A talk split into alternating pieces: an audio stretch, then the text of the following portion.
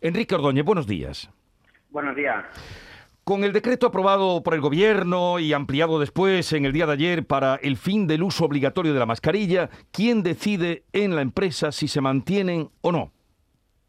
Bueno, pues todavía estamos analizando un poco todo lo publicado en el día de ayer, tanto el nuevo Real Decreto 286, el procedimiento que salió posteriormente de actuación para el servicio de prevención, pero bueno, lo, que los departamentos de riesgo o las personas responsables de PRR en cada empresa eh, tienen que eh, tener una serie de consideraciones a la hora de, evaluar esto. En primer lugar, pues eh, tenemos que partir de que estamos o no estamos ante uno de los supuestos de uso obligatorio, es decir, centro de establecimientos sanitarios, eh, centros sociosanitarios y medios de transporte.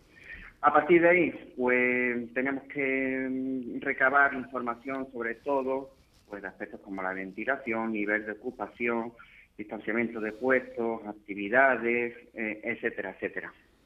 Pero, a ver, ¿son los servicios de prevención de riesgos eh, que asesoran a las empresas los que deciden?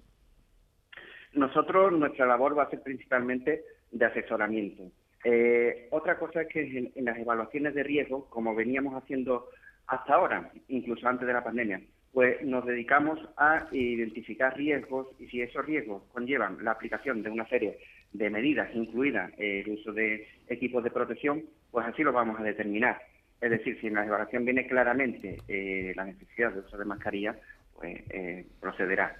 Mm. Porque ya, porque como bien habéis comentado, pues eh, este nuevo este nuevo Real Decreto lo que está marcando eh, de manera general es que eh, el uso deja de ser preceptivo en, las empresas.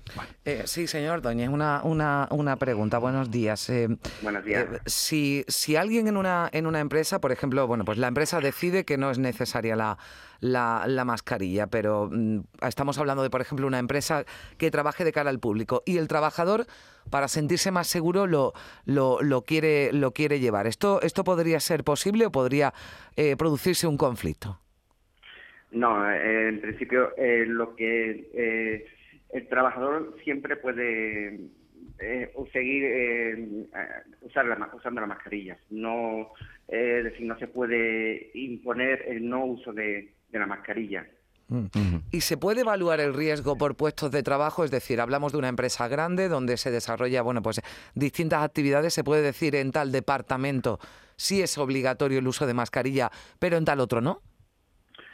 Eh, eh, eh la evaluación eh, del puesto de trabajo, pues puede llegar a esa conclusión, pero ya la normativa lo que está marcando es que con carácter general no va a ser obligatorio el uso. O sea que la evaluación debería de dejar muy claramente y muy justificada esta necesidad.